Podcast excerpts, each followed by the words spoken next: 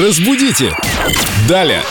С нами Виктория Полякова, наш культуролог, знаток русского языка. Вот у нас только что была такая красивая песня, и мне вспомнилось выражение «лебединая песня». Можно ли ее назвать лебединой? Здравствуйте, Виктория. Здравствуйте. По-моему, у этого выражения какой-то негативный контекст. Что скажете? Да, Лен, вы абсолютно правы. Действительно, лебединой песней принято называть э, наиболее значимое какое-то яркое событие или произведение, то есть последнее проявление таланта.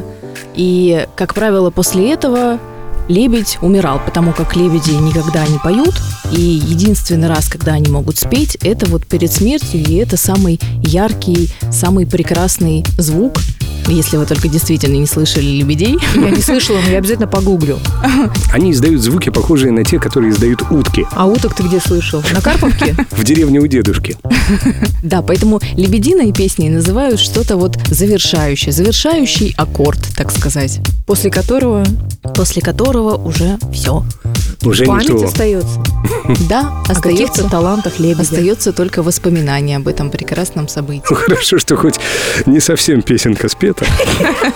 Можно еще заняться скандинавской Да, ходьбой. если есть еще порох в пороховницах, то можно и скандинавской ходьбой заняться. Вот так посыпались идиомы и крылатые выражения. Друзья, вы оставьте свое. Напишите Виктории Поляковой в разделе «Идиомы для Виктории Поляковой» в группе Эльдо Радио ВКонтакте. Мы обязательно ответим вам в эфире Эльдо Радио. А у нас прекрасная песня для скандинавской ходьбы.